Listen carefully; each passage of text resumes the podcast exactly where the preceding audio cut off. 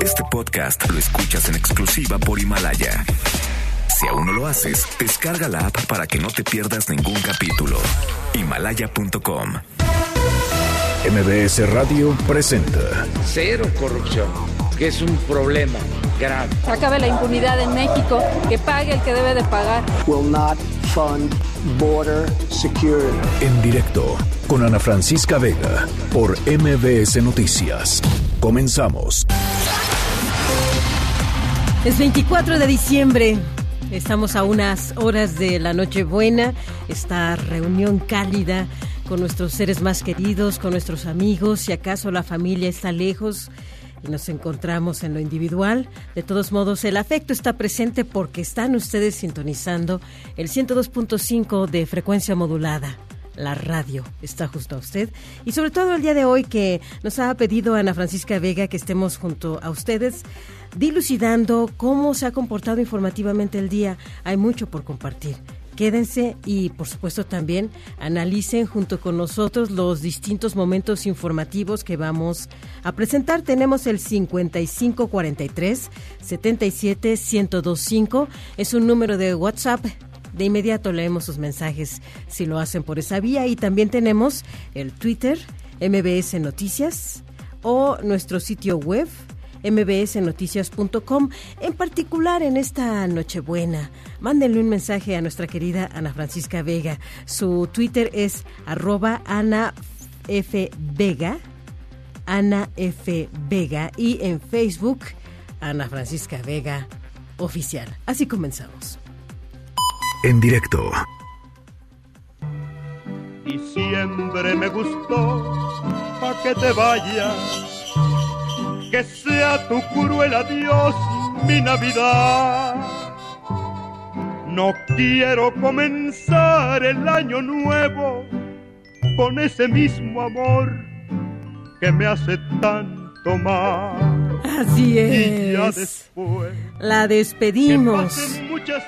Este plástico del cual, pues sí, tuvimos un vínculo entrañable y fundamental porque, honestamente, sin él no podemos realizar viajes, por ejemplo, o trámites oficiales o llegar a edificios que ahora en esta calidad de inmuebles inteligentes tienen un alto nivel de seguridad y dispositivos muy fuertes que para poder pasar, pues necesitan su credencial para votar con fotografía. Por ello nos da mucho gusto que nos acompañe Pamela San Martín, además en este día de Navidad, cómo se, agradece que nos salude un día como hoy esta consejera del Instituto Nacional Electoral. Muy buenas tardes, Pamela. Rocío, ¿cómo estás? Saludos a tu auditorio. Pues qué gusto tenerla aquí en Navidad y con estos indicativos que el Instituto Nacional Electoral ha hecho muy directos a través de sus distintas vías de comunicación, porque hay cambios con respecto a la credencial para votar. ¿Qué nos puede comentar al respecto, Pamela? Pues mira, Rocío, eh, efectivamente se, se ha comenzado a expedir un nuevo modelo de credencial. Lo que empecemos señalando esto no significa que las credenciales que ahorita están, que tenemos cada uno de nosotros, no estén, digamos, se tengan que sustituir. Todas las credenciales que hoy están circulando, que tenemos cada una de nosotras y nosotros, son válidas hasta que pierdan su vigencia. Las credenciales tienen 10 años de vigencia y la propia MICA en el frente dice cuándo se vence. En tanto no se venza, todas las credenciales que hoy tenemos son válidas, pero cuando vayamos a hacer el trámite para obtener una nueva credencial, sea porque cambiamos de domicilio, sea porque terminó la vigencia, sea porque la perdimos, entonces la que recibiremos va a ser el nuevo modelo de credencial. Esto no es nuevo, eh, cada eh, periódicamente desde 1990, 1992, hemos estado desde el Instituto Federal Electoral y el Instituto Nacional Electoral modificando las características de la credencial para votar con un propósito que es convertirla en más segura, en generar mayor certeza, en evitar que pueda ser bajo cualquier circunstancia falsificable. Y para esto se han incorporado y cada vez se van incorporando mayores medidas de seguridad que ahora lo que buscamos es incorporar incluso medidas tecnológicas que nos ayuden a generar mayor seguridad en la en la credencial. La MICA tiene hologramas, tiene datos variables que solamente se pueden ver con rayos ultravioletas, tiene una foto fan- fantasma, tiene códigos de barras, tiene un conjunto de medidas de seguridad visibles a simple vista, visibles con una lupa o invisibles a la vista, que lo que nos permite es generar certeza. La nueva credencial, el nuevo modelo que aprobó, que se aprobó en, en, este mes en, el Consejo General del INE, lo que incorpora principalmente, hay varios cambios, que incrementa el número de caracteres para poner el nombre, por ejemplo, porque hay nombres que son muy, muy largos, entonces para que los nombres quepan completamente en la credencial. Pero entre las medidas de seguridad, una de las más importantes es que se incorporan dos códigos QR en la parte de atrás. Estos códigos van a tener toda la información registral del portador de la, de la credencial, es decir, la información que tenemos en la parte de enfrente, pero cifrada. ¿Por qué esto es importante poder incorporar estos códigos? Porque a través de aplicaciones que está elaborando el propio instituto, con distintos niveles de eh, permisos, se podrán, ya sea instituciones públicas, instituciones privadas o incluso la ciudadanía misma, podrá verificar si los datos corresponden a esa credencial, lo que permite identificar que la credencial es verdadera. Te pongo un ejemplo, si vamos a comprar un coche, vender nuestro coche, y pues con la persona que nos va a comprar o vender el coche nos presenta su credencial para votar.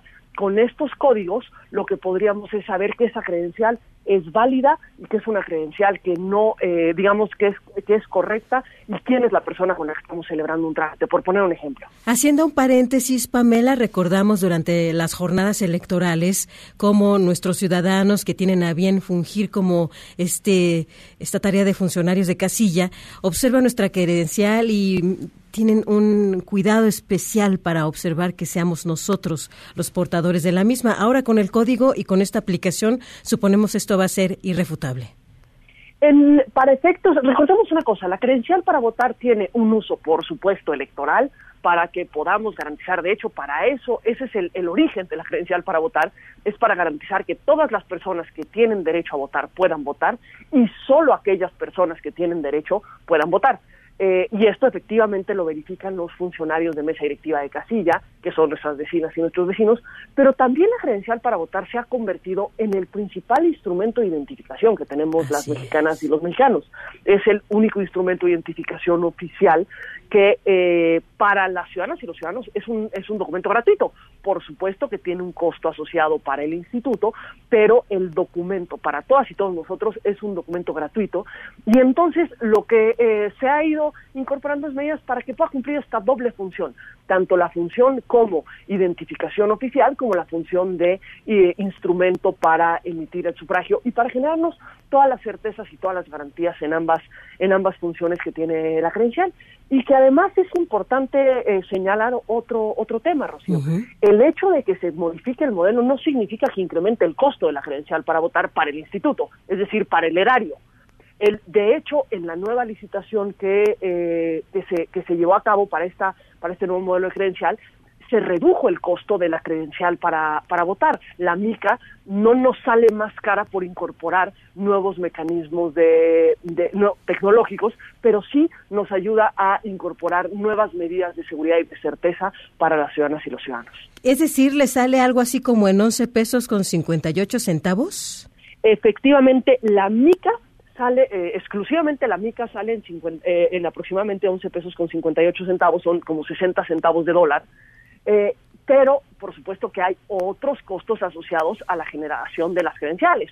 Todo lo que es el cuidar el y actualizar el padrón electoral, la cartografía electoral para eh, en el instituto. De hecho, cerca de la mitad de una tercera parte del presupuesto del Instituto Nacional Electoral se destina al registro federal de electores y estos son otros costos que están asociados que serían cerca de 250 pesos por credencial, digamos, lo que son los costos asociados. Pero la mica en sí misma no hay eh, ningún incremento en el costo por este nuevo modelo. Insisto, incluso se redujo el costo de la misma. Una tercera parte, dice usted, del presupuesto del INE.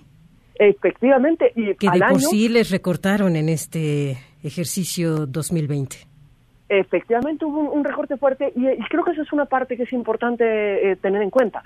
En los gastos que eh, eroga el Instituto Nacional Electoral tienen un conjunto de derechos que se garantizan con ellos. No solamente es el derecho al voto, también es el derecho a eh, la identidad de las ciudadanas y los ciudadanos, entre, entre otros. ¿Cuántas micas emiten por año, Pamela, aproximadamente?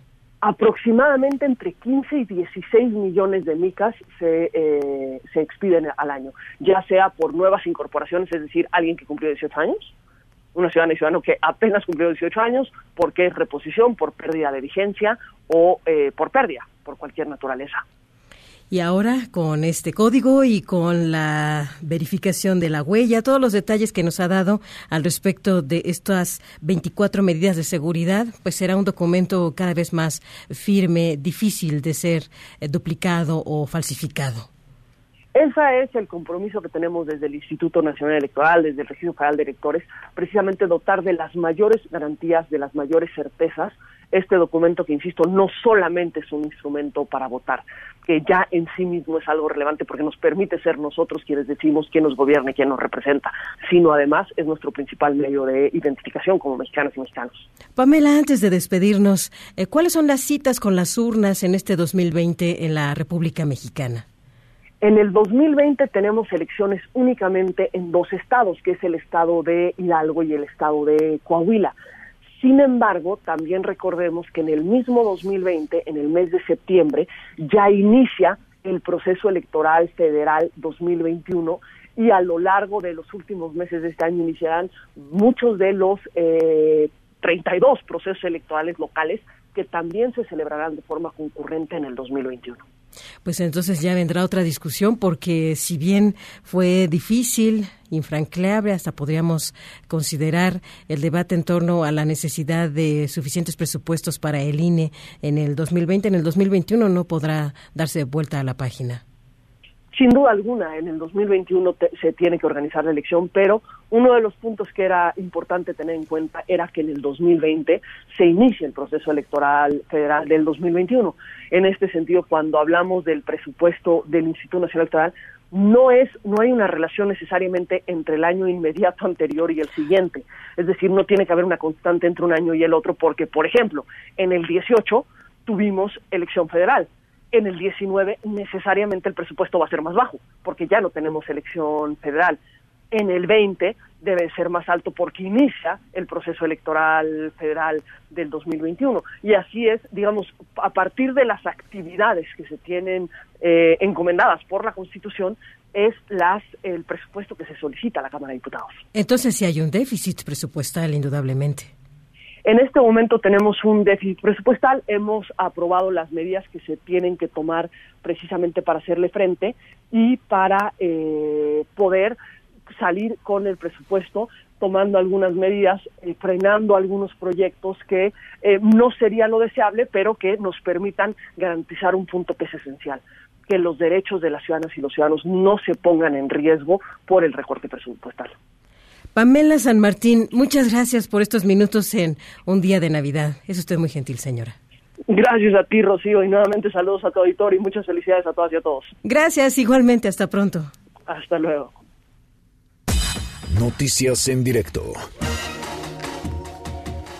Y cuando son las 5 de la tarde con 12 minutos, la policía de Bolivia niega un hostigamiento a la Embajada de México en La Paz. El comandante William Cordero descartó un acoso a policial de ese país y pidió a las autoridades mexicanas que entreguen a exministros de Evo Morales sobre quienes pesan órdenes de aprehensión.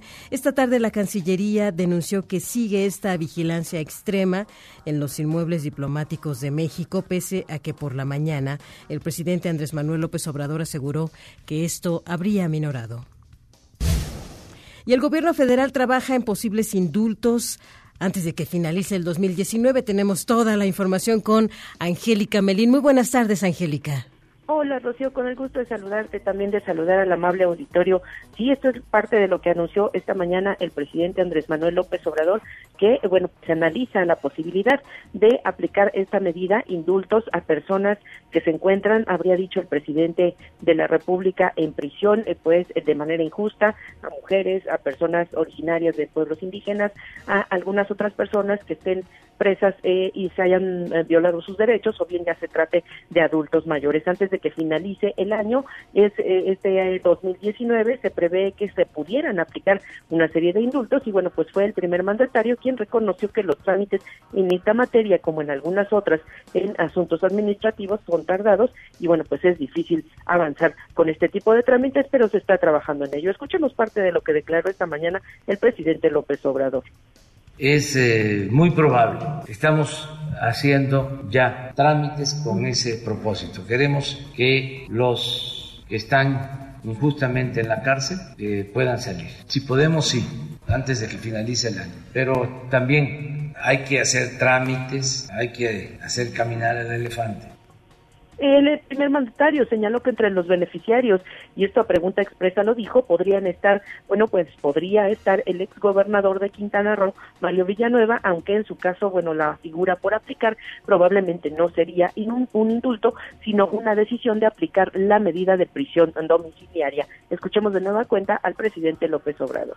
Básicamente es que se mantenga en su domicilio, aunque tenga carácter de preso, como un arraigo domiciliario por cuestiones de salud. En eso estamos, es que ya se había avanzado y hubo un amparo de la Fiscalía y tenemos que ser respetuosos de los procedimientos legales y eso llevó a que se demorara el proceso el jefe del Ejecutivo Federal puntualizó que en este caso particular del exgobernador Villanueva a Madrid lo está llevando la Secretaría de Gobernación y será la que bueno se encargará de promover eh, que se le beneficie a el exgobernador de Quintana Roo con la prisión domiciliaria. El primer mandatario insistió en que eh, pues eh, además de los indultos se ha presentado ante el Congreso de la Unión la iniciativa de ley de amnistía que está en proceso de dictaminación en este caso en el Senado de la República ya ha sido aprobada aprobada en la Cámara de Diputados para que estos eh, procedimientos de justicia, de aplicación de la justicia en el país y también pues eh, de proporcionar este derecho a quienes han sido sujetos a un proceso judicial indebido, bueno, pues ya pueda avanzar en nuestro país. Así es el reporte que te tengo.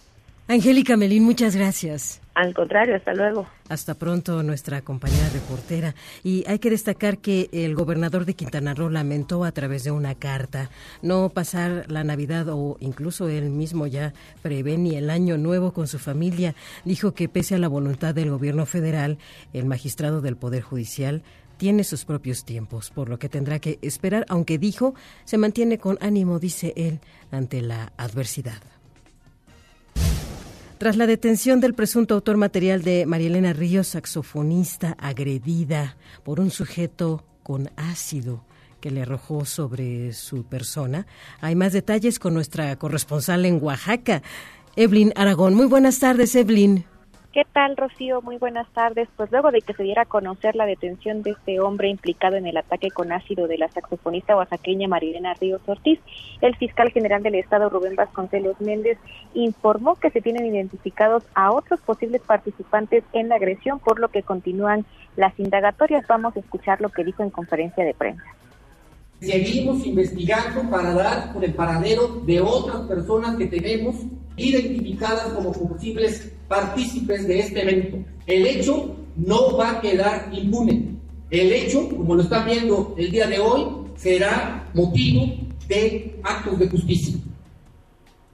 El funcionario explicó que están utilizando todas las capacidades institucionales de la Fiscalía para dar con los autores materiales e intelectuales del ataque sin importar de quién o quiénes se trate, asegurando que no hay cabida para la impunidad, como ha sido el reclamo de las y ciudadanos en este caso. Apenas ayer, eh, Rocío, tanto el gobernador de Oaxaca, Alejandro Murat, como el encargado de la Procuración de Justicia en la entidad, pues dieron a conocer la detención del presunto responsable y autor material del ataque con ácido que se registraba en septiembre pasado al interior del domicilio de la joven ubicada en el municipio de Guajuapan de León, esto en la Mixteca oaxaqueña. El titular de la Fiscalía detalló que la detención del hombre identificado como PHY se llevó a cabo en un municipio conurbado, la capital de Oaxaca, en donde se realizó pues un operativo para poner a disposición del Poder Judicial al sujeto por el delito que se le imputa es tentativa de feminicidio. Hasta el momento pues no hay declaraciones por parte de la familia de la joven María Elena, no se han pronunciado al respecto de la detención, sin embargo en redes sociales pues se cuestiona mucho el hecho de que no sea Juan Vera Carrizal uno de los indiciados, pese a los señalamientos directos que ha realizado sobre su probable responsabilidad. Hasta aquí mi reporte, Rocío. Gracias, Evelyn. Muchas gracias, muy buenas tardes. Muy buenas tardes. Y apenas en los últimos minutos se difunde ya el pronunciamiento de la familia de María Elena. Ella destaca, este grupo familiar, que el sujeto que fue aprendido es quien acompañaba al hombre que roció con ácido a la joven de 26 años. La familia se mostró preocupada por los lentos avances del caso, pero confió en que habrá justicia. Pueden detener a cualquier persona que haya sido autor material, pero no vamos a descansar hasta lograr la presión del exdiputado local Juan Vera Carrizal, autor intelectual de este ataque. Anticiparon que la exigencia de justicia continuará en otras instancias de carácter federal, como el Senado, a fin de que el ataque no quede impune y que ninguna otra joven en México pueda enfrentar algo similar.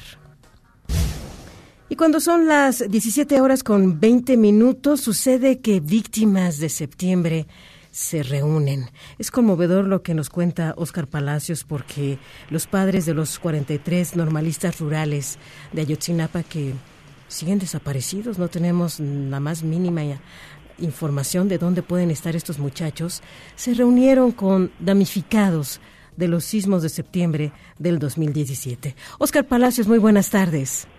¿Qué tal, Rocío? Buenas tardes. Así es, familiares de los 43 normalistas desaparecidos de Ayotzinapa tuvieron un convivio en el predio ubicado en la avenida del taller número 21, donde, bueno, fueron recibidos por un grupo de damnificados de los sismos de 2017. Vivos se los llevaron, vivos los creemos, se escuchó en el cruce de avenida del taller y la calle Francisco Ayala, donde, bueno, los padres y las madres de los estudiantes desaparecidos se encontraron con el grupo de damnificados que les tenía preparada una cálida recepción. Un par de carpas, algunas mesas y sillas aguardaron la llegada de los familiares de los normalistas, quienes, bueno, degustaron pollo con mole y arroz, pero esta vez para pasar la Navidad fuera de su casa. Y es que, bueno, la exigencia a más de cinco años de la desaparición de los estudiantes sigue siendo la misma. Resultados concretos. Los familiares de los desaparecidos anunciaron que este miércoles, el próximo miércoles, realizarán un acto más en Pedregales de Coyoacán, donde se reunirán con un grupo de vecinos y el próximo jueves partirán a la Basílica de Guadalupe. De hecho, realizarán una caminata, Rocío, desde la glorieta de Peraldillo por todo Calzada de Guadalupe hasta llegar al Templo Mariano. Rocío, es el reporte. Buenas tardes. Muy buenas tardes, Oscar. Hasta luego. Muchas felicidades a todas, a todos los mexicanos, todas las familias, a todos los compatriotas, que este día por la noche pues eh, sea un día de amor, de conciliación, de encuentro,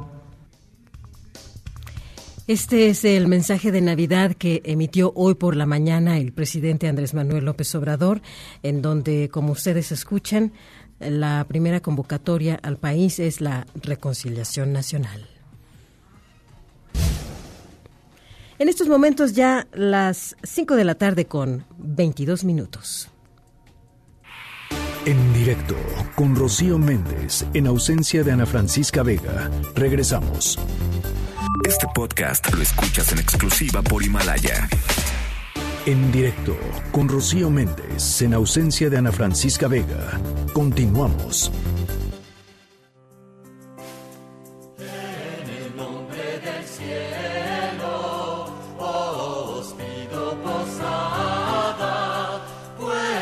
Pues con esta manera de festejar estos días del 16 al 24 de diciembre para una buena parte de la población mundial, el pedir posada en nombre de Jesús por su nacimiento próximo, un día como hoy, 24 de diciembre.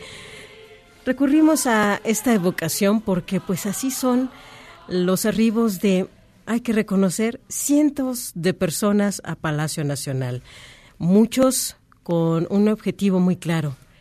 Queremos hablar con el presidente de la República. Esa es una de las principales acotaciones que hacen en promedio entre 450 a 500 personas al día. Muchas desde las 6 de la mañana son recibidas, pero empiezan su peregrinar un poco antes, desde las 3, 3.30, 4.30 de la mañana, empiezan a hacer la fila en la calle de Correo Mayor, parte posterior de Palacio Nacional, para poder entregar, ya sea de viva voz o en escrito, una petición. Igual puede ser una denuncia o una queja al Ejecutivo Federal. Hay que destacar que si bien por constitución se obliga que cualquier petición a presidencia de la República sea por escrito, muchas de estas personas llegan y una vez que dan su historia se hace un escrito y así se puede oficializar lo que Leticia Ramírez Amaya nos contó en uno de los pasillos de Palacio Nacional sucede día con día. Así fue esta conversación. Pues esta tarde nos acompaña Leticia Ramírez Amaya. Ella es directora general de Atención Ciudadana en la Presidencia de la República. Leti, nos da muchísimo gusto que nos acompañes. ¿Cómo estás? Muchísimas gracias por esta plática. Estamos bien, estoy satisfecha con el trabajo realizado. Han sido 12 meses infernales. Según cálculos de ustedes, 400 ciudadanos por lo menos llegan al día hasta este recinto del Palacio Nacional. Ese es el promedio que traemos diario. En cantidad de asuntos atendidos, cerramos el año con 126 mil asuntos atendidos en esa oficina de atención ciudadana. Si hay mucho trabajo, estamos trabajando duro porque estamos cumpliendo un encargo. ¿Y cuál es el encargo que nosotros tenemos en esta oficina que yo coordino? Es escuchar a la gente. Toda la gente llega, o la mayor cantidad de gente llega diciendo, vengo a ver al presidente. Muchos de ellos lo vieron en algún evento, en alguna gira, y entonces, pero ya hablé con él y me dijo, ve a ver a Leti. Y entonces aquí estamos, lo recibimos, escuchamos, tratamos de entender qué es lo que está planteando el ciudadano y a partir de eso hacemos ya toda la gestión. Se ve al ciudadano como un ser humano. Entonces lo más importante es entender su sentir.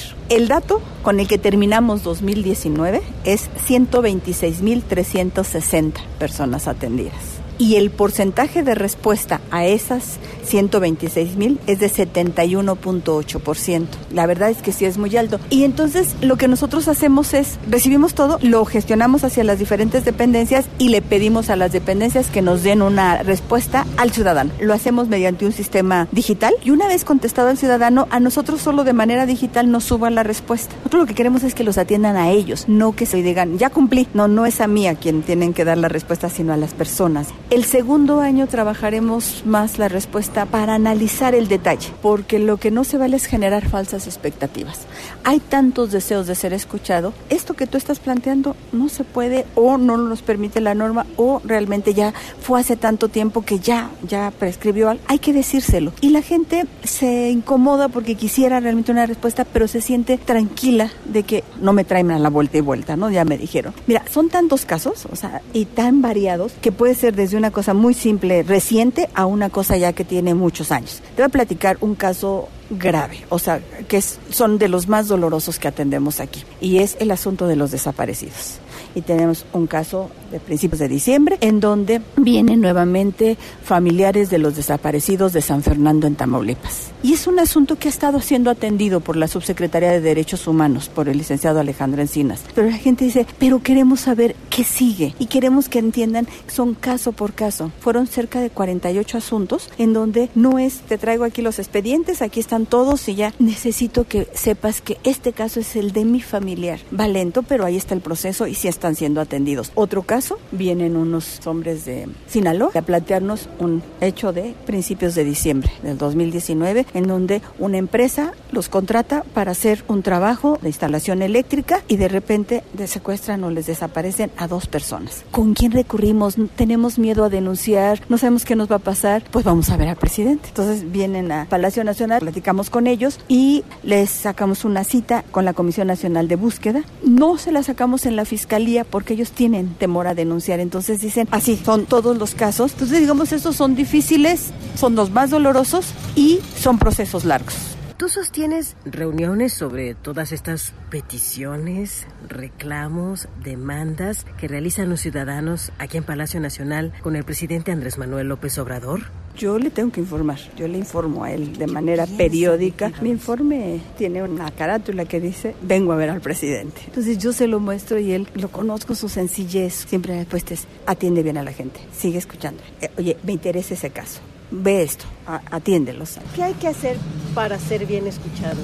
Para poder hacer una petición a las autoridades tiene que ser por escrito y de manera respetuosa y pacífica. Eso es lo que dice la Constitución. Entonces abrimos la puerta a las 6 de la mañana, recibimos gente nueve horas seguidas y puede venir a Palacio Nacional o puede hacerlo por correo postal. Recibimos también, y son muchos de los que ustedes ven, muchos grupos, porque priorizamos el diálogo y le damos también el derecho a la libre manifestación. Hemos atendido a lo largo de este 2019 760 grupos. O sea, es un promedio tres, cuatro al día. Una cosa son los grupos que se manifiestan, pequeños, medianos, grandes, y otros son los que deciden establecerse en plantón, quedarse aquí, pernoctar. Igual los atendemos, pero y ese ha ido bajando porque pues, se dan cuenta que todos los atendemos, ¿no? En su mayoría han sido pacíficos. Hay otra cantidad de gente que no quiere ser escuchada, sino está confrontando y entonces, bueno, pues tratamos de que no haya ningún problema de inseguridad, pero bueno, ahí es. Otros tienen unas demandas tan difíciles de cumplir que es muy complicado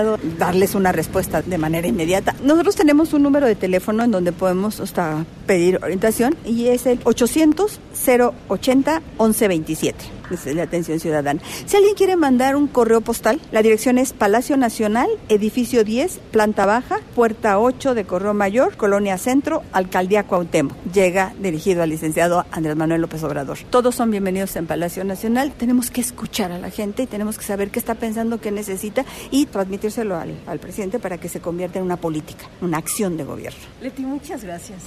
Muchísimas gracias por la oportunidad de darle a conocer estas ideas en directo. Entre flores, fandanguillo y alegría, nació mi España, la tierra del amor. Solo Dios pudiera hacer tanta belleza y es imposible que puedan haber dos. Y todo el mundo sabe que es verdad y lloran cuando tienen que marchar. Son los momentos sonoros de En Directo. Estos son los que más impacto generaron entre ustedes. Hubo muchos comentarios y este en particular dejó a más de una o uno con lágrimas. Sí, es muy triste. Pero es parte también de nuestra historia. El siglo XX fue rudo. En regiones como Europa y en particular en España hay tantas historias en torno a la guerra civil que padecieron y esta es una de ellas. Uno de los momentos más comentados a lo largo del año en este programa tiene que ver con una familia y un objeto, a través del cual incluso con el paso de los años, 80 años después, pudo reunir a un hijo con su ausente madre. Ya les vamos a contar. Se oye este refrán. Que viva España y siempre la recordarán. Que viva España, la gente canta. En directo con Rocío Méndez, en ausencia de Ana Francisca Vega. Regresamos. Este podcast lo escuchas en exclusiva por Himalaya. En directo con Rocío Méndez, en ausencia de Ana Francisca Vega. Continuamos. 5 de la tarde con 34 minutos en todo el mundo, en algunos puntos. Ya están a unos cuantos momentos para poder, muy breves, empezar con el festejo de la Nochebuena y en algunas otras regiones, como por ejemplo en nuestro hemisferio, nos estamos preparando por la tarde todavía para ese festejo. Así es que vamos en principio hacia los Estados Unidos con nuestra corresponsal Patricia Estrada para que nos cuente cómo se vive la Navidad en este país vecino. Pati, bienvenida, adelante. Rocío, muy buenas tardes. Buenas tardes al auditorio.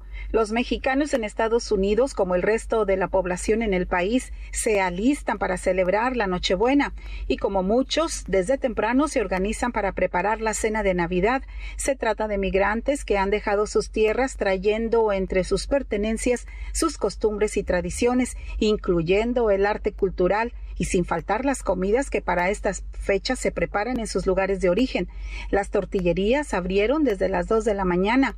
A esta hora ya se agotó la masa y las hojas para tamales elaborados de acuerdo a la región de donde es originario el migrante.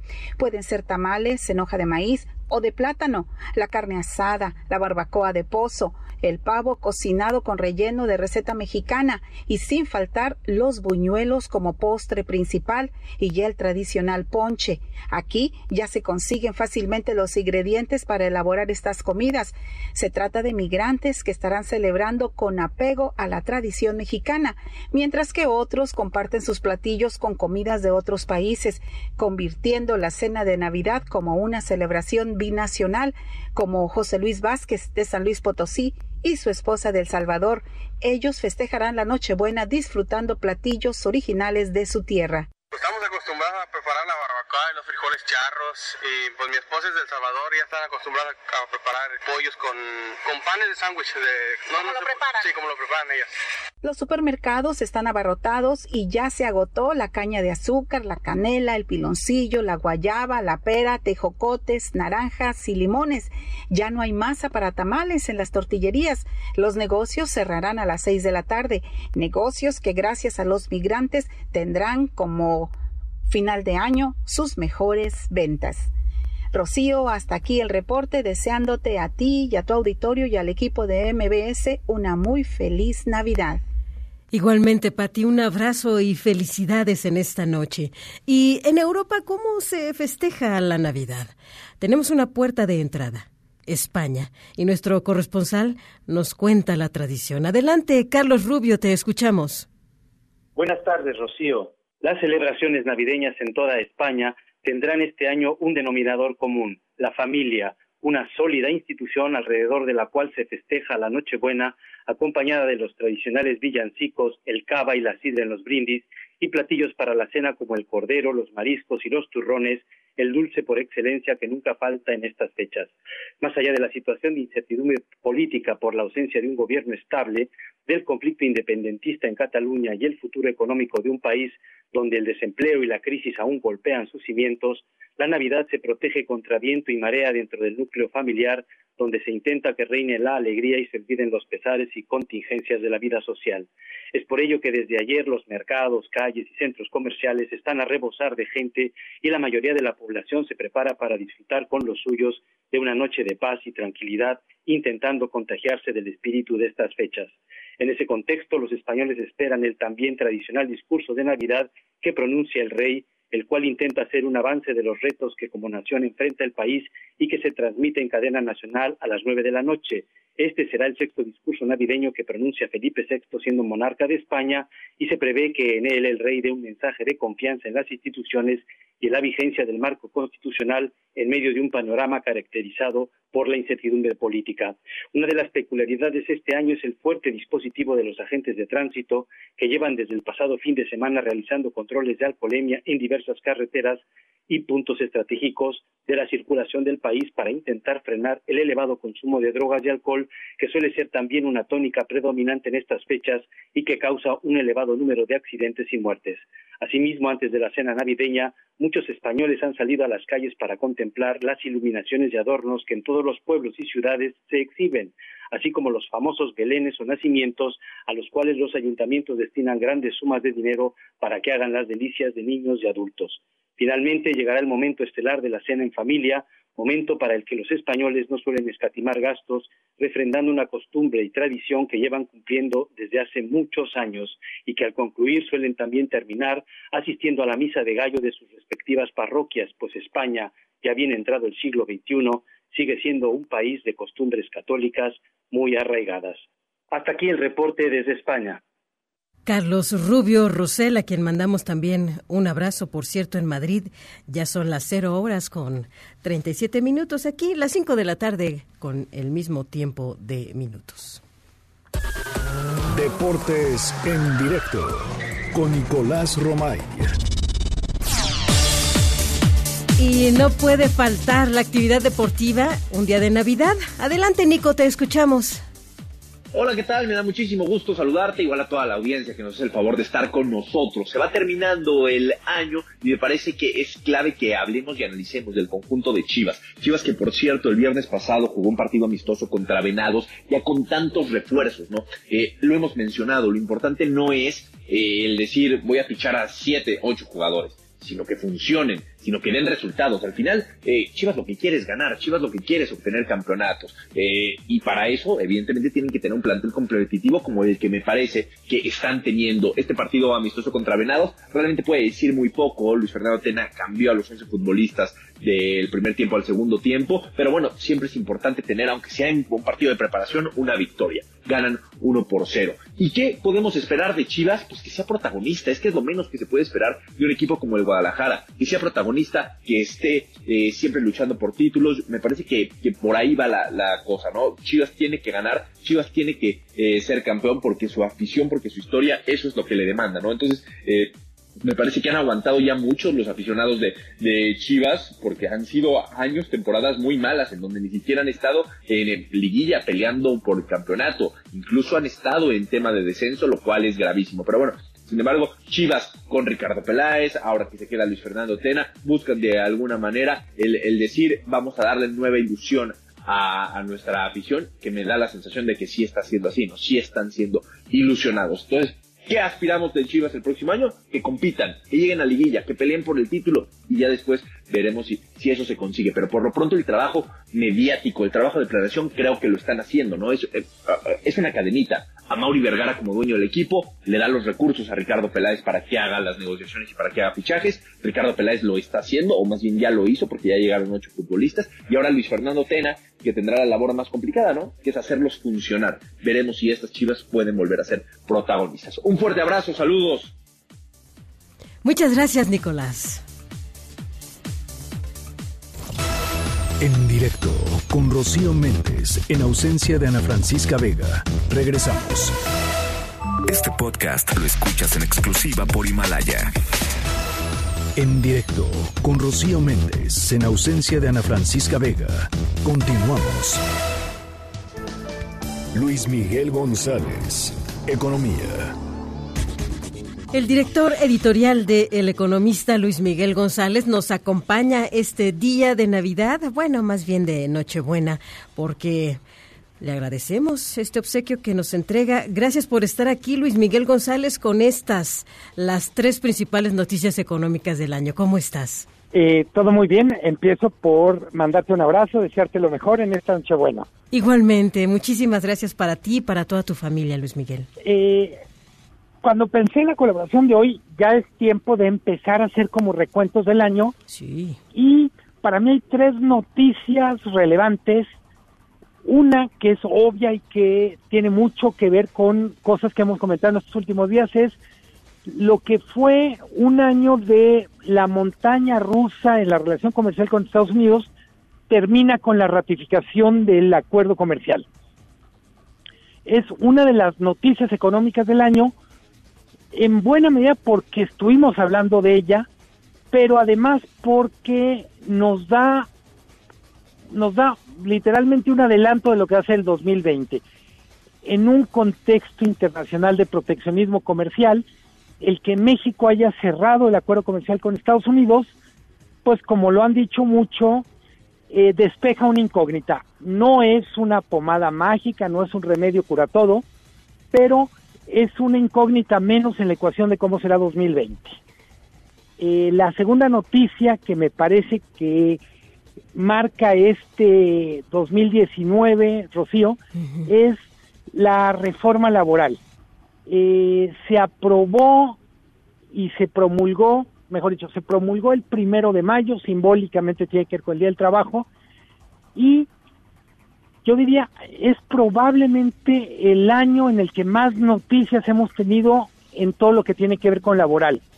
Fue la negociación del TEMEC, pero tiene que ver con eh, una, una cosa que se llama norma 035 de comportamiento laboral antiestrés, tiene que ver fundamentalmente con eh, una política pública que busca tener democracia sindical que busca cambiar la forma en que entendemos y vivimos la justicia laboral.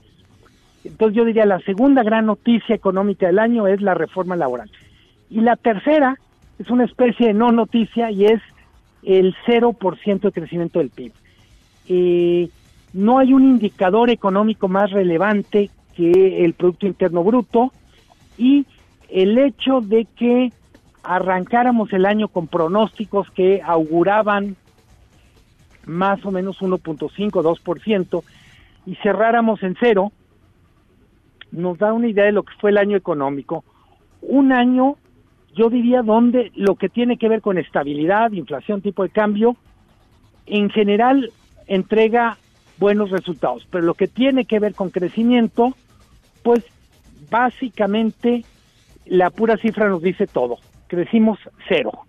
Falta obviamente la, la cuenta oficial que la sabremos por ahí de febrero, pero lo único que está claro es, fue un año que en lo que se refiere al crecimiento económico, pues básicamente dejó mucho que desear.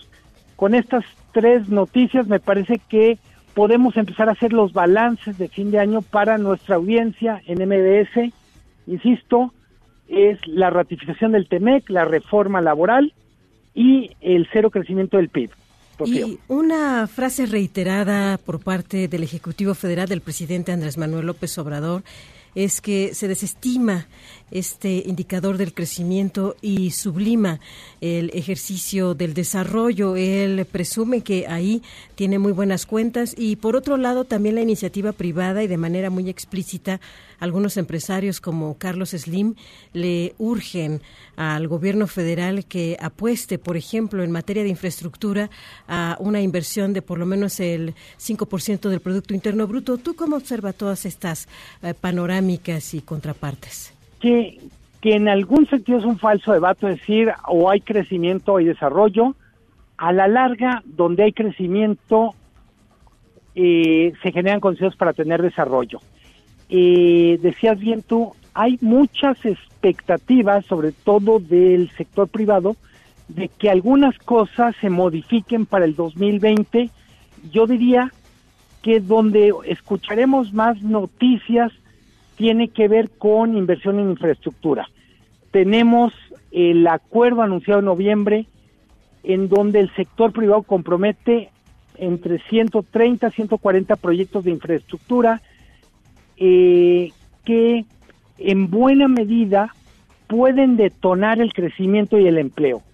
Eh, ¿Cuál es la, cuál es, por qué, por qué en otros países que han crecido mucho, importa tanto la infraestructura, normalmente la infraestructura a su vez multiplica el crecimiento a la larga.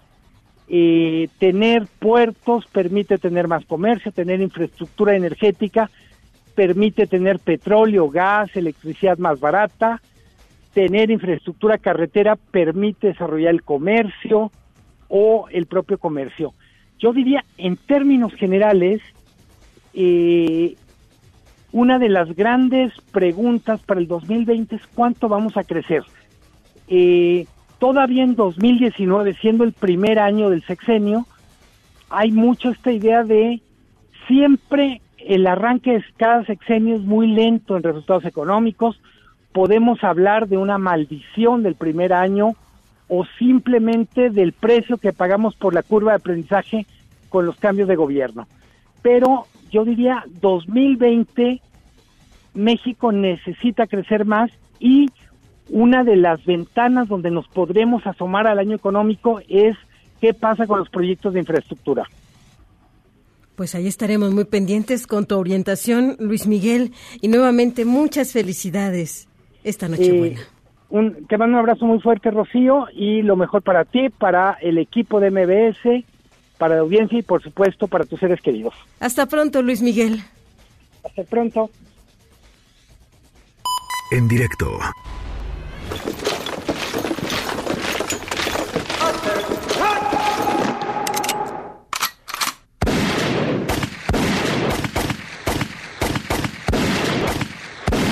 Hace 83 años, Catalina Muñoz fue fusilada en medio de la guerra civil en España. Ella era madre de cuatro hijos y su familia no supo qué pasó con el cuerpo, pero un objeto pequeño ayudó a resolver el misterio.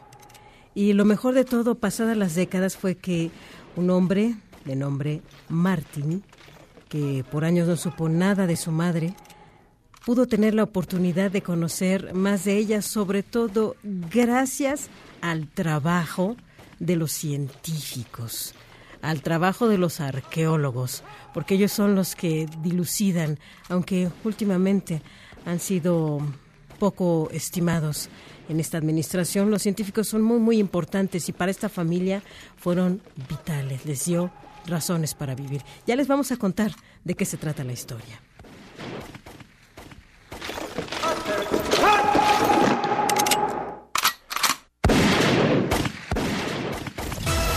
En directo con Rocío Méndez en ausencia de Ana Francisca Vega. Regresamos. Este podcast lo escuchas en exclusiva por Himalaya. Una voz con transparencia. Una voz objetiva. Una voz plural. Una voz plural. Esto es En directo con Ana Francisca Vega. En directo, MBS Noticias. Seis de la tarde con dos minutos. En nombre de Ana Francisca Vega les saluda Rocío Méndez y todo el cuerpo informativo de Noticias MBS este martes 24 de diciembre 2019. Recuerde que tenemos nuestra vía a su disposición, el 5543 77 1025 y mandamos saludos hasta Torreón, Coahuila, a Q91.1 y a Zacatecas a Sonido Estrella 89.9. Noticias en directo. Y en principio, ¿cuáles son los horarios del transporte público en la zona metropolitana del Valle de México en plena fiesta de Navidad? Adrián Jiménez, ¿qué tal? Muy buenas tardes. ¿Qué tal? Buenas tardes, Rocío. Un saludo afectuoso para ti y el auditorio. Efectivamente, con motivo de las fiestas decembrinas, la red de movilidad integrada de la Ciudad de México tendrá horarios especiales este martes 24 y miércoles 25 de diciembre. En el caso del sistema de transporte colectivo Metro, este día opera desde las 5 de la mañana y hasta las 23 horas y mañana de 7 a 0 horas. El Metrobús este martes eh, da servicio desde las 4.30 horas y hasta las 21.30 horas y mañana de 0 horas a 5 horas. En tanto, el trolebús tendrá una jornada de 5 de la mañana a 22 horas y el miércoles de 6 a 0 horas. Además, en este transporte habrá operación normal del servicio denominado Nochebús, esto en los corredores cero emisiones de Eje Central, Eje 2 Sur y Eje 7 Sur, de 0 a 5 horas. Cabe señalar que la red de transporte de pasajeros RTP dará servicio en su horario habitual de 5 horas horas a 23 horas. Sin embargo, se recomienda considerar que la frecuencia de paso será más baja de lo habitual. Por otra parte, eh, comentar que el programa Conduce sin alcohol de la Secretaría de la Seguridad, de Seguridad Ciudadana de la Ciudad de México se reforzó desde el pasado 12 de diciembre y se mantendrá hasta el 6 de enero de 2020 con motivo de las celebraciones de fin de año.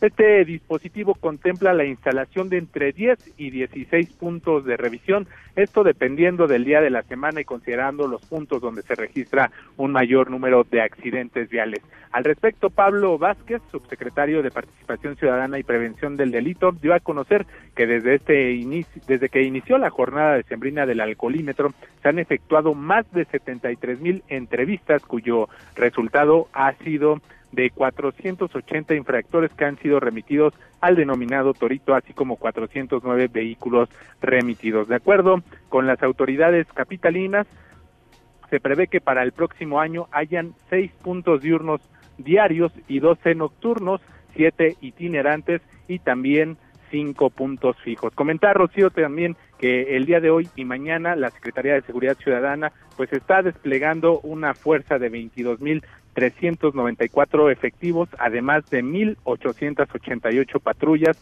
12 ambulancias, dos unidades especiales y un helicóptero, esto para vigilar las celebraciones de Navidad y Nochebuena estos dos días en las 16 alcaldías de la Ciudad de México. Rocío Auditorio, es la información que les tengo. Gracias, Adrián. Muy buenas tardes. Adrián Jiménez.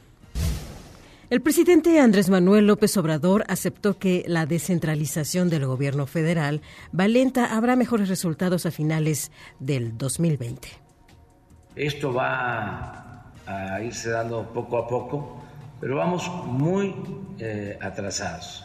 Eh, turismo, ya hay oficinas en Chetumal, en Quintana Roo, pero nos falta. Como fue el inicio del gobierno, pues hacía falta establecer los programas, pero ya los tenemos establecidos, ya eh, se tienen que ir las eh, secretarías, desde luego tiene que ser con acuerdos, sin despedir a trabajadores. También continúa sin comprador el avión presidencial. Escuchemos nuevamente al primer mandatario, Andrés Manuel López Obrador. Claro que nos vamos a deshacer del avión y vamos a ahorrar. Y no solo ese avión, porque compraron también al mismo tiempo seis jets de mil millones de pesos cada uno, seis helicópteros igual de mil millones de pesos cada uno. Entonces todo eso, ¿qué pasa? Lleva tiempo, son procesos lentos y estoy todos los días sobre estos temas. Una avioneta con dos pasajeros ha desaparecido del radar poco después de despegar de Hermosillo, Sonora. Con destino a Guerrero Negro, Baja California Sur, se ha activado un protocolo de búsqueda en el que participan la Marina de México, así como una aeronave del gobierno de Sonora, que ya sobrevuela una zona donde se perdió el contacto con esta nave. El piloto es identificado como Alfonso Palomares Navarrete y el pasajero como Carlos Omar Zárate, originario de Santa Rosalía, Baja California Sur. Y la presidenta nacional de Morena, Jade Korpolemsky, dijo que las elecciones internas de su partido podrían posponerse hasta el 2021. Ella dice, una vez que inicie el proceso electoral federal en septiembre próximo, justifica, no pueden realizarse procesos internos. Iniciando procesos electorales no se puede hacer elección en ese momento. Entonces ahorita por lo pronto tenemos este proceso electoral en el cual no podemos hacer elección interna y en el cual tenemos que hacer toda esta tarea. Las 18 horas con 8 minutos. En directo con Rocío Méndez en ausencia de Ana Francisca Vega. Regresamos. Este podcast lo escuchas en exclusiva por Himalaya. En directo con Rocío Méndez en ausencia de Ana Francisca Vega. Continuamos.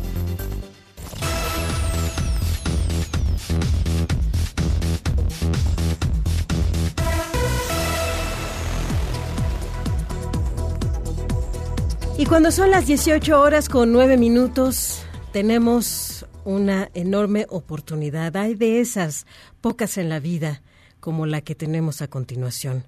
Es para nosotros un gusto que en este 24 de diciembre Emilio Álvarez y Casa, hoy senador independiente de la República, nos acompañe en la línea telefónica. Ustedes le conocen, es un defensor humanitario de larga trayectoria, sociólogo, trabajando con grupos que buscan justicia y verdad en este país desde décadas atrás. También fue consejero electoral. Lo recordamos que del 2001 al 2009 fue ombudsman capitalino y por supuesto ese papel fundamental para las Américas como exsecretario ejecutivo de la Comisión Interamericana de Derechos Humanos y hoy comparte unos minutos de este 24 de diciembre con ustedes. Gracias por estar aquí, Emilio.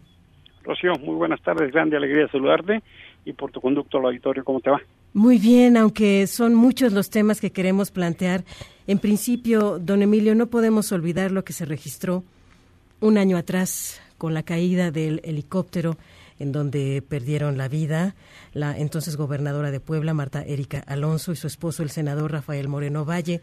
A 12 meses de esos hechos, Emilio, ¿qué te inquieta, qué te preocupa de lo sucedido? Fíjate que es así, con la ironía de que justo en este día me encuentras en Atlisco, Puebla. Mira. Y, de camino para acá, para estar en unos días con familia, exactamente venía a mi mente pues el, trágico suceso de hace un año.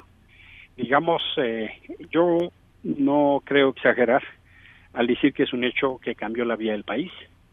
Te lo digo como senador de la República. Por supuesto que cambió la dinámica del grupo parlamentario del PAN en el Senado, cambió la dinámica de la Junta, coordinación política, cambió la dinámica del Senado, yo creo que es la del PAN, y no exagero al decir que creo que la del país, pues porque mm, en dos ámbitos, por un lado, en la vida interna de un partido que, si bien hoy es oposición, juega un rol muy importante en la política nacional, y segundo, en el ánimo de un inicio de un gobierno que todavía un año pues no ha tenido la condición para explicarnos bien a bien qué pasó.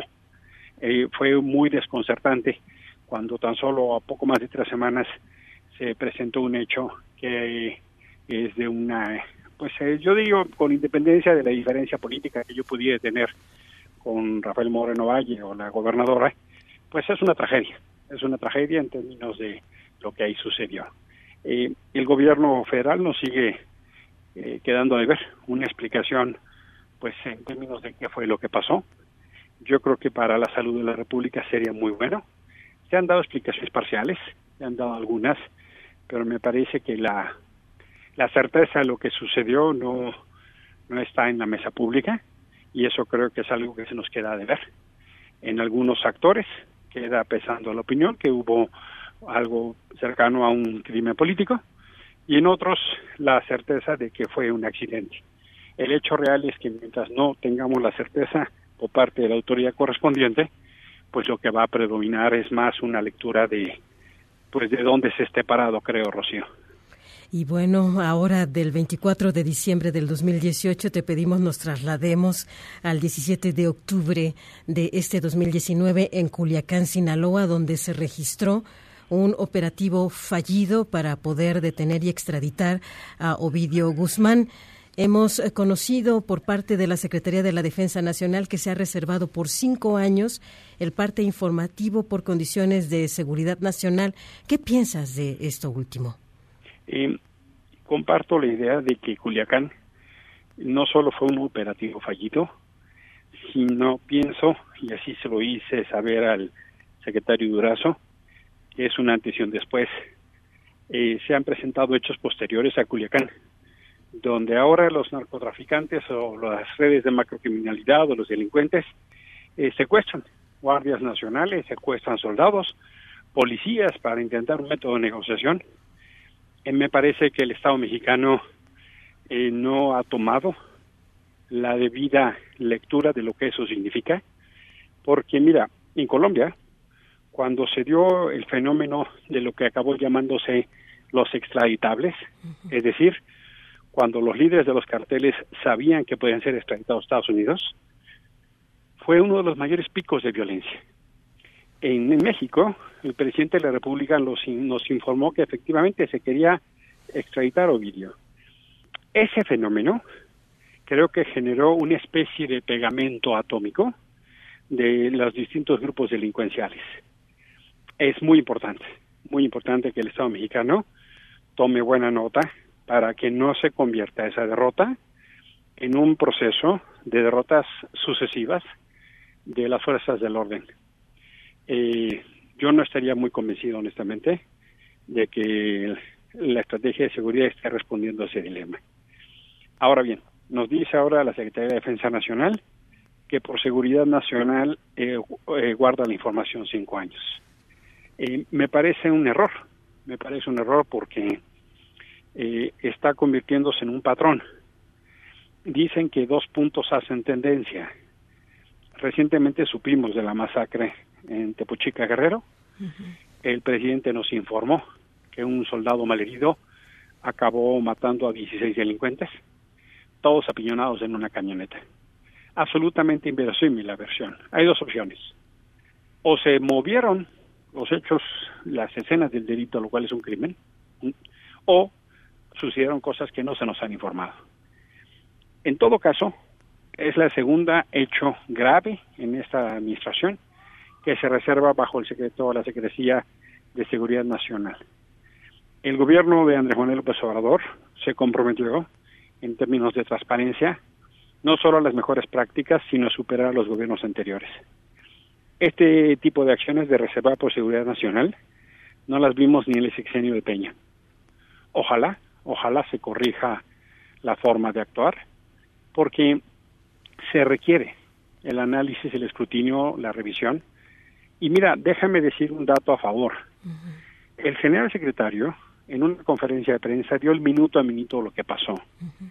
Y nunca había pasado algo así. Celebramos mucho que lo haya hecho porque es muy importante que tengamos absoluta certeza de que las acciones de seguridad están bien desarrolladas. Esa información que dio el general secretario eh, contrasta notablemente con que ahora lo reserven cinco años. Y no son hechos aislados lo que estamos viendo de esta lógica de reservar por seguridad nacional. Yo invito, con todo respeto, a la autoridad correspondiente a que arrepiense esta no me parece solo en la lógica de una democracia. ¿Por qué? Porque las fuerzas de seguridad tienen que estar sometidas a las reglas de la democracia. México todavía no llega el momento que se entienda que sus instituciones de seguridad son parte de las instituciones de la democracia y esta falta de transparencia, esta, pues déjame decirlo así, ese intento de ocultar la información, pues no obedece a una regla democrática. Eh, se acerca a Rocío.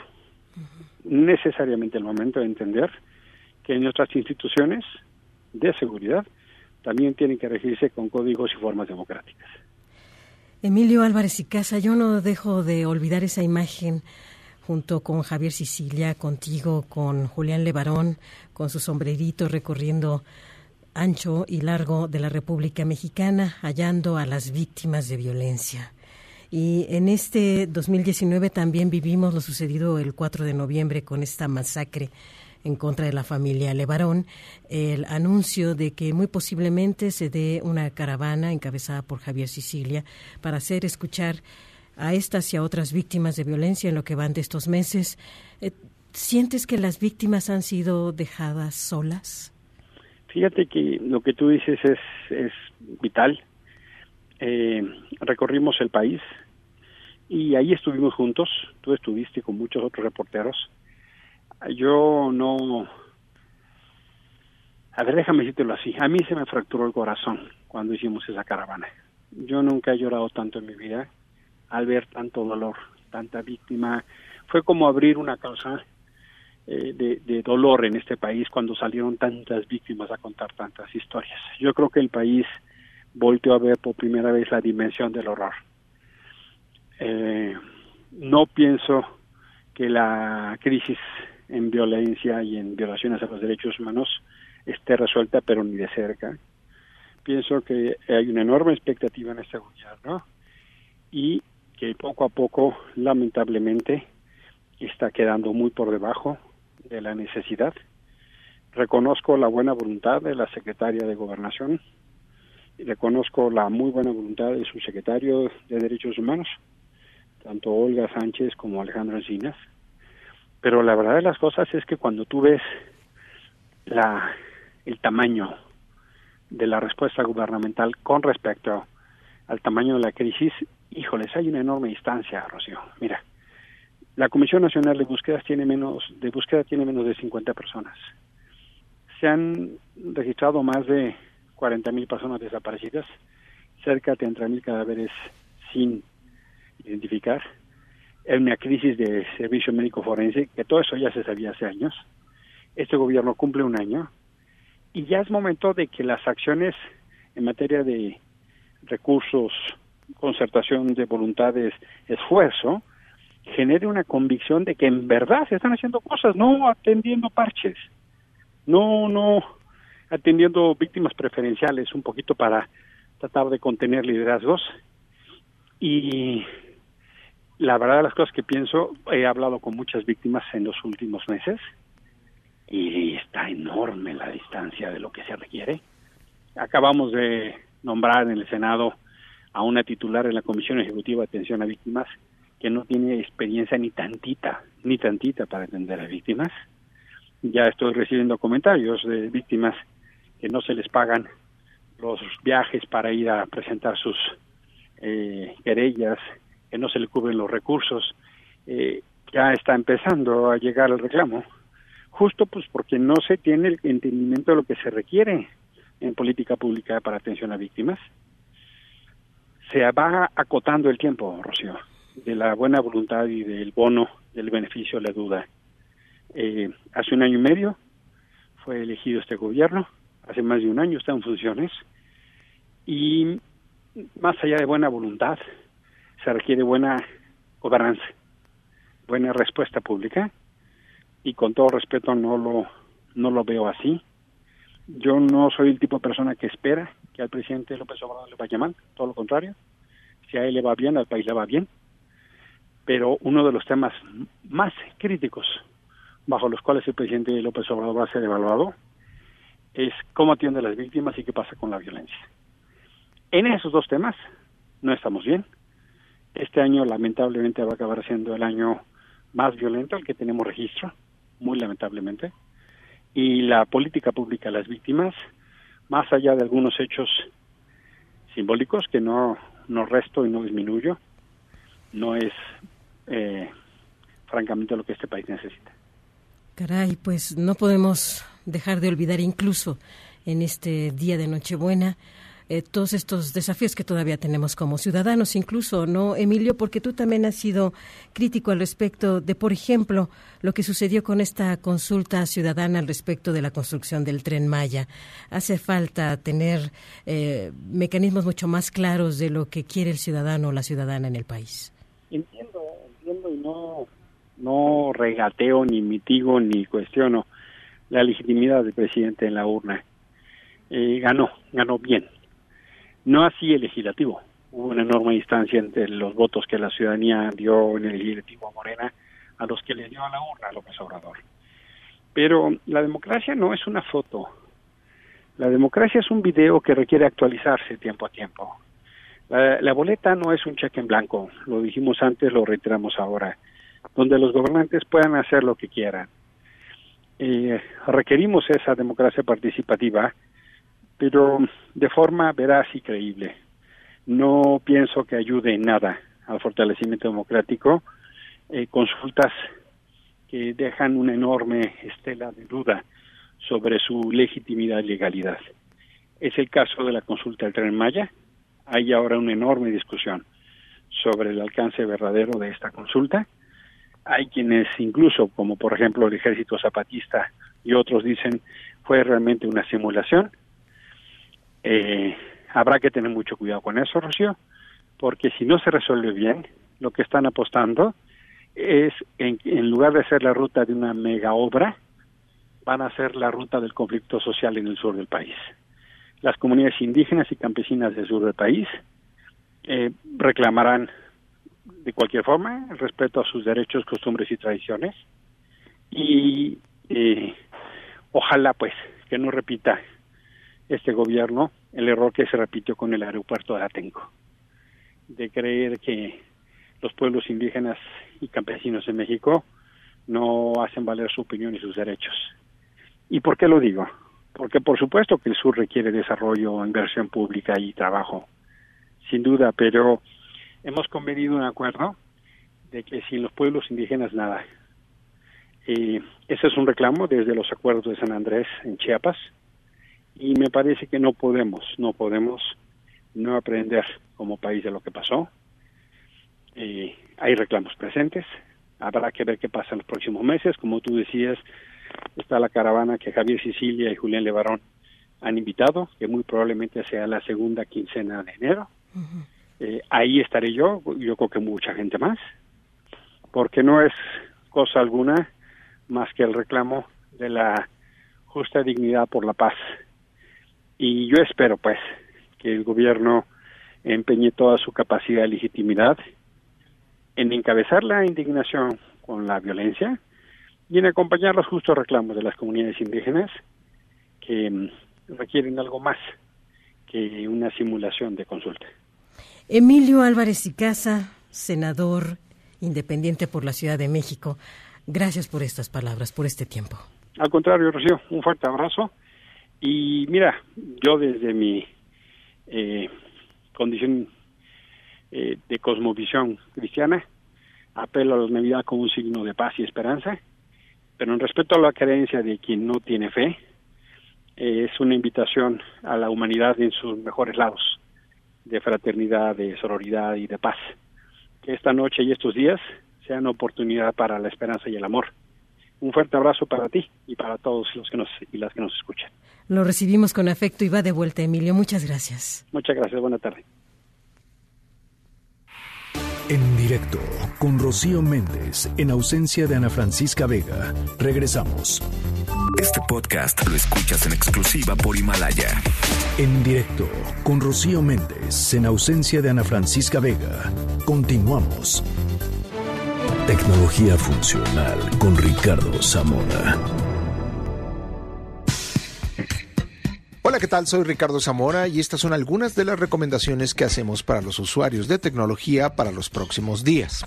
Ahora que tenemos mucho tiempo comparado a lo que ocurre con el resto del año, no está de más hacer un respaldo de nuestra información en nube. Seguramente muchos de ustedes ya tienen un servicio contratado, sin importar qué plataforma utilicen, iOS o Android, y eh, ya están confiados de que toda la información de su móvil está protegida. Sin embargo, es muy probable que también esté protegida pero está desordenada o que las copias de seguridad automáticas de nuestros documentos no estén actualizadas o que estén costándonos mucho. Algo que ocurre con la mayoría de los usuarios es que eh, tienen un paquete que involucra toda la información que generan y esto les está generando un costo al mes que tal vez no sería el mismo si empezamos a limpiar nuestro correo electrónico o si empezamos a quitar eh, memes o videos o archivos que pesan mucho y que nosotros sin darnos cuenta se están acumulando y es información que jamás vamos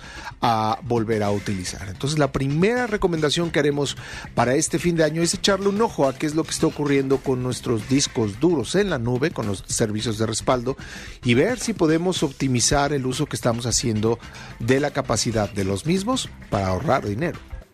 La segunda recomendación es eh, hacer un recuento de las suscripciones que tenemos y que estamos pagando mes con mes. Tal vez no tengamos muy eh, de manera inmediata detectado cuánto dinero estamos eh, designando de nuestro presupuesto para hacer el pago de servicios digitales. No solamente estamos hablando de suscripciones a eh, servicios de streaming de música o de televisión, sino también, como recién mencionamos, de almacenamiento de información o de videojuegos. En fin, hay un sinnúmero de servicios digitales que la mayoría de nosotros no sabemos cuánto están acumulando al mes o qué impacto significan. Una de las mejores recomendaciones que podemos hacer es que tal vez en una aplicación de notas, cada vez que nosotros nos suscribamos o a una publicación digital o a un videojuego o a diferentes servicios, bueno, pues lo apuntemos ahí y tengamos una visibilidad en todo momento de cuánto estamos pagando. ¿Qué ocurre? Que tal vez a mitad de año digamos, Dios, ya no estoy necesitando un servicio de esta índole o hace cuántos, cuántos meses he leído realmente una suscripción anual a una publicación. Ahí es cuando tenemos la posibilidad de empezar a tomar decisiones para también eficientar nuestro presupuesto mes a mes. Y por último, asegurarnos que estamos protegiendo nuestra información. ¿Qué es lo que ocurre? Que la mayoría de nosotros utilizamos una clave de seguridad que eh, sirve para muchos diferentes servicios. No, no hemos puesto atención a que tal vez alguno de estos servicios no sea tan avanzado como otros en cuanto a la protección de información de los usuarios. Entonces, el primer eh, consejo que les daría es revisar cuáles son las claves de acceso que estamos utilizando para diferentes servicios en la nube y asegurarnos de que los más cruciales donde se encuentran no solamente nuestros correos electrónicos, sino nuestras fotografías o archivos eh, profesionales y familiares, cuenten con una protección en dos pasos. La mayoría de las empresas de tecnología ofrecen esta posibilidad de agregar una capa extra de seguridad a nuestra información. No es solamente lo que sabemos, un password o una contraseña, sino también los dispositivos que tenemos para proteger nuestra información. En este caso, tal vez puede ser un smartphone o una tableta. ¿Y qué es lo que ocurre? Que si alguien en algún momento se hace de nuestra contraseña, tiene la posibilidad de, de tener esa información, bueno, pues difícilmente podría ingresar a nuestros datos porque en el momento en el que trate de hacerlo, esta segunda capa de seguridad va a solicitar una clave dinámica o que se genera eh, en ese momento y que tiene una vida de solo unos cuantos minutos, muy similar a lo que está, a lo que ocurre con nuestras cuentas bancarias cuando tenemos la posibilidad de generar un token, ya sea en una app o en un eh, dispositivo físico. Es lo mismo que ocurre, es una capa adicional de información que nos va a ayudar a asegurarnos de que aun cuando nuestra contraseña se encuentre en manos que no debería, bueno, pues que nuestra información nunca esté fuera de nuestro alcance y nunca esté eh, lo suficientemente protegida. Estas son eh, tres de las recomendaciones que hacemos a todos ustedes, eh, recomendaciones tecnológicas obviamente para este fin de año. Esperemos que tengan una excelente temporada de fiestas. Gracias. En directo. Cuando son las 18 horas con 33 minutos, agradecemos el tiempo que comparte con ustedes este 24 de diciembre. Maximiliano Reyes Zúñiga, subsecretario para América Latina y el Caribe. Sea usted bienvenido, don Maximiliano, ¿cómo está? Hola, Rocío, buenas tardes. Eh, bien, muchas gracias por la oportunidad de platicar contigo y con tu auditorio. Le hemos convocado de emergencia, señor, porque queremos conocer desde su perspectiva cuál es la situación que vive la Embajada de México en Bolivia. Se ha reportado un hostigamiento con fuerte presencia policíaca y, por otro lado, la administración que hoy encabeza Janine Añez destaca que exige a México la entrega de exministros de Evo Morales sobre los que hay órdenes de aprehensión. ¿Qué nos puede informar? Sí, pues eh, lo dices con toda puntualidad. Desde ayer em, se, se presentó un gran número, ayer aproximadamente 50 personas, 50 elementos de la policía, elementos civiles y algunos elementos del ejército, en aproximadamente 10 vehículos en la residencia de México en Bolivia y unos 30 en la Embajada de México en Bolivia. Eh, la verdad es que no tenemos de manera oficial ninguna comunicación más allá de los eh, comunicados públicos que ha sido la vía en la que estas personas se han conducido porque no han querido recibir a nuestra embajadora allá y el encargado de negocios eh, que se supondría llegaría la semana pasada a reemplazar al, anterior embajador de Bolivia aquí en México tampoco se ha presentado oficialmente con, con nosotros, con la Secretaría de Relaciones Exteriores. Eh, efectivamente, ellos han declarado en reiteradas ocasiones que iban a, a cazar, a cazar con Z, eh, así lo declaró su ministro del Interior, a las personas que solicitaron asilo eh, político en nuestra embajada. Eh, nueve de los cuales eh, están permanecen ahí y, y, seguramente pues este operativo se, se refiere o se está realizando a la intención de entrar a nuestra embajada por estas personas. Eh, es por ello que pues nosotros hemos denunciado estos intentos. Eh, insisto, no ha habido ninguna comunicación oficial hacia, hacia nosotros, pero bueno, pues todo hace suponer eh, que el fin está, está muy claro, ¿no? Subsecretario Reyes Zúñiga, ¿cuentan con suficiente suministro de luz, agua, alimentos en el interior de la Embajada Mexicana en Bolivia? Sí, eh, desde que la situación, desde que se dio el golpe de Estado al presidente Evo Morales, eh, nos fuimos preparando para pues para contar eh, con todo lo que tú dices ya veíamos eh, venir que la situación se complicaría y este y, y sí hay suficientes víveres eh, y los consumibles eh, básicos de todos los días. Ahora, subsecretario Reyes Zúñiga, ¿Existe algún riesgo de que intenten penetrar de manera violenta el inmueble mexicano? Pues sí, la verdad es que el riesgo es real. Eh, de otra manera no no nos explicamos eh, el número de personas este armadas eh, afuera de nuestra de nuestra embajada, en donde eh, en, en, la que solamente hay cuatro funcionarios de, diplomáticos mexicanos, tres de los cuatro son son mujeres o tres de las que son mujeres entonces, pues imagínate, eh, más de 50 policías para cuatro funcionarios mexicanos, este, no es, eh, no es, no es proporcional, ¿no? Ante estas amenazas reales, como nos describe el subsecretario Reyes Zúñiga, ¿se haría una convocatoria o llamado urgente, por ejemplo, a la Organización de Estados Americanos?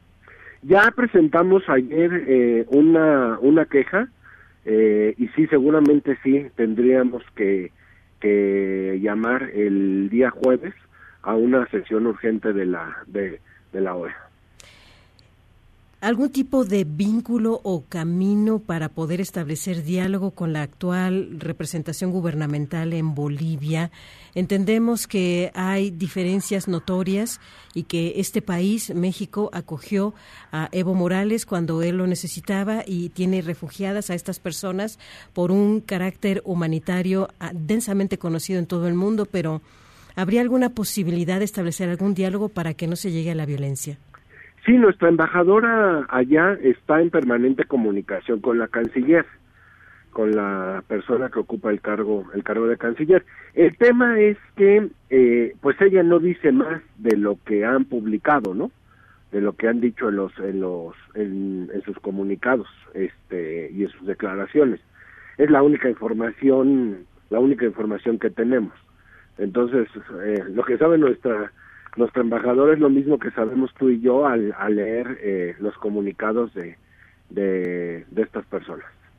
Ante esta situación, ¿cuál es el llamado que se realiza a la actual administración, al gobierno actual en Bolivia al respecto de lo que viven eh, quienes están dentro de la Embajada Mexicana en Bolivia, señor?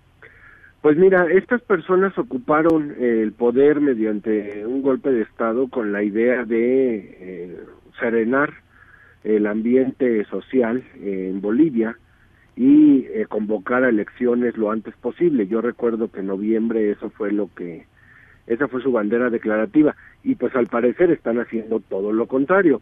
Nuestro llamado pues es a la, a la tranquilidad, a la serenidad, a que se aplique la política, la diplomacia, a que se concentren en sus temas internos, que deben ser bastantes, y, y pues a que no generen un conflicto diplomático innecesario con relación a nueve de sus compatriotas que están asilados en nuestra embajada en pleno respeto a las convenciones internacionales de asilo y en pleno respeto al derecho internacional.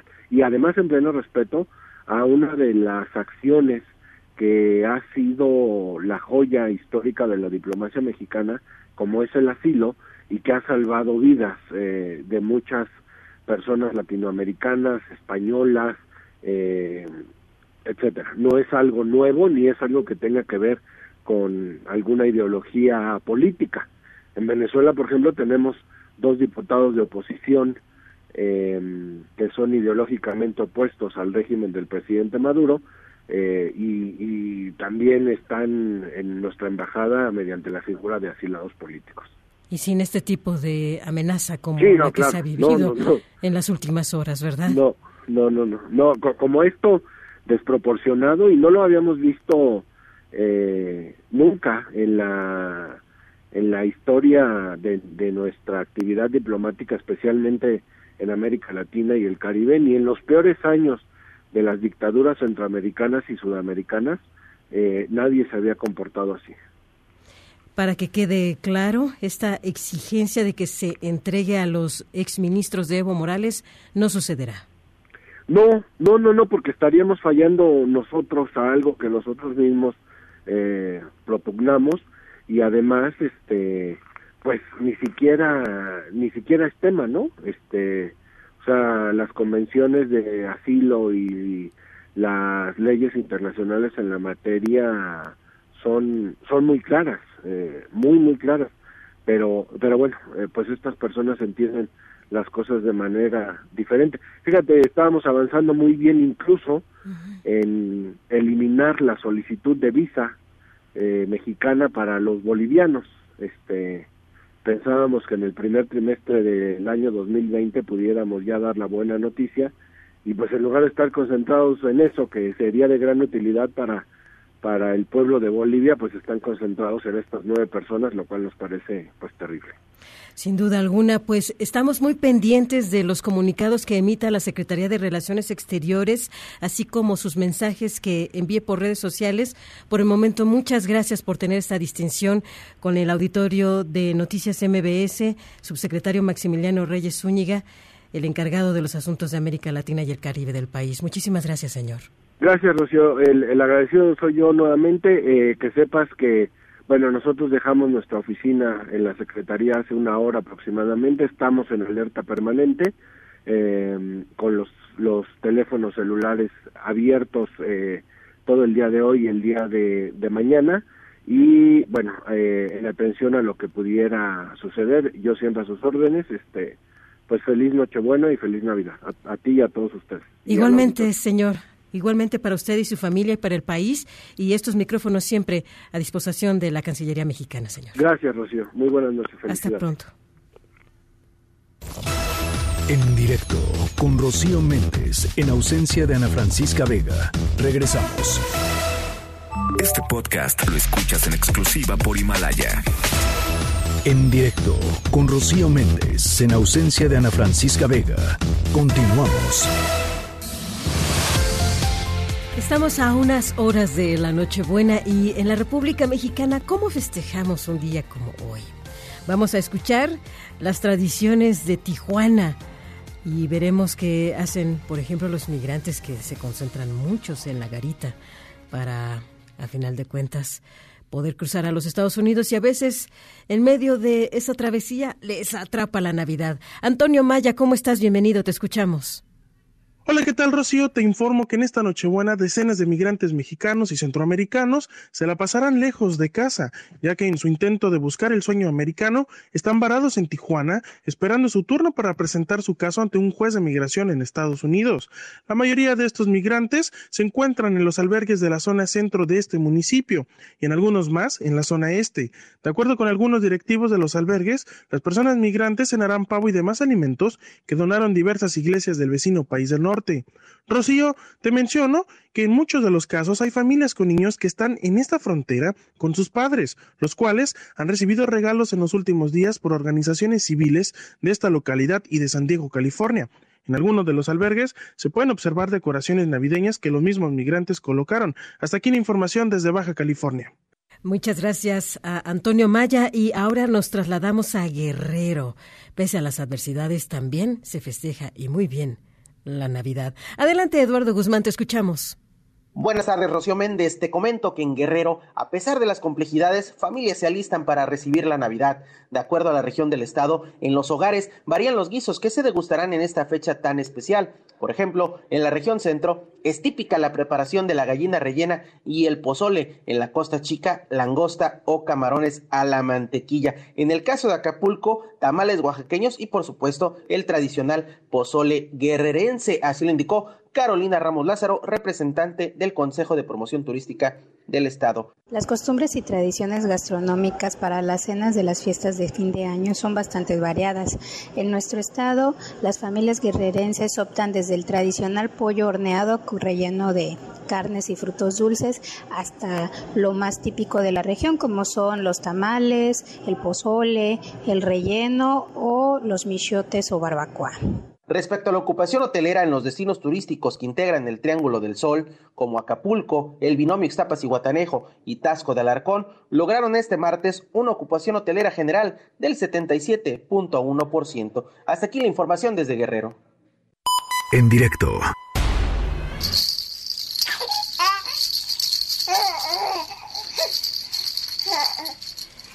Así cerramos el momento sonoro, que por cierto es una historia que compartimos con ustedes a mediados de año aquí en directo. Hace 83 años, una madre de cuatro hijos, Catalina Muñoz, estaba frente al pelotón de fusilamiento. Eran los tiempos de la Guerra Civil Española. En uno de sus bolsillos conservaba un sonajero. Los colores intensos habían estado, este objeto, en manos de Martín su hijo más pequeño en ese momento de ocho meses de edad. Catalina fue fusilada, tenía en el bolsillo de su delantal el juguetito de su hijo y solo hasta 83 años después Martín recobró este juguete y toda la historia en torno a su señora madre porque no tenía la más mínima idea. El hecho es que hubo excavaciones en 2011 en esta región de España y lo primero que identificaron al observar la disposición de esta fosa común, los antropólogos, fue este objeto raro de colores chillantes. Muy extraño que estuviera junto a el cuerpo de la que se presumía ya era una mujer. Destilaban pues todos estos detalles al respecto de este juguetito infantil que terminó siendo de Martín. Gracias a los trabajos que llevaron a cabo no solo con los cuerpos directos sino también con los archivos de el aquel entonces temidísimo régimen, se pudo identificar que esta es la madre de Martín y finalmente se pudo saber de qué fue lo que sucedió con el destino de la señora. Fíjese nada más que historia. Pues así terminamos este programa. En realidad les abrazamos con afecto. Gracias por habernos acompañado este 24 de diciembre. Lo mejor de la vida, salud, bienestar y que haya muchísimo trabajo para todos nosotros, para ustedes, en esta Navidad. Que la pasen muy bien con su familia. MBS Radio presentó En directo, en directo, con Ana Francisca Vega, por MBS Noticias. Este podcast lo escuchas en exclusiva por Himalaya. Si aún no lo haces, descarga la app para que no te pierdas ningún capítulo. Himalaya.com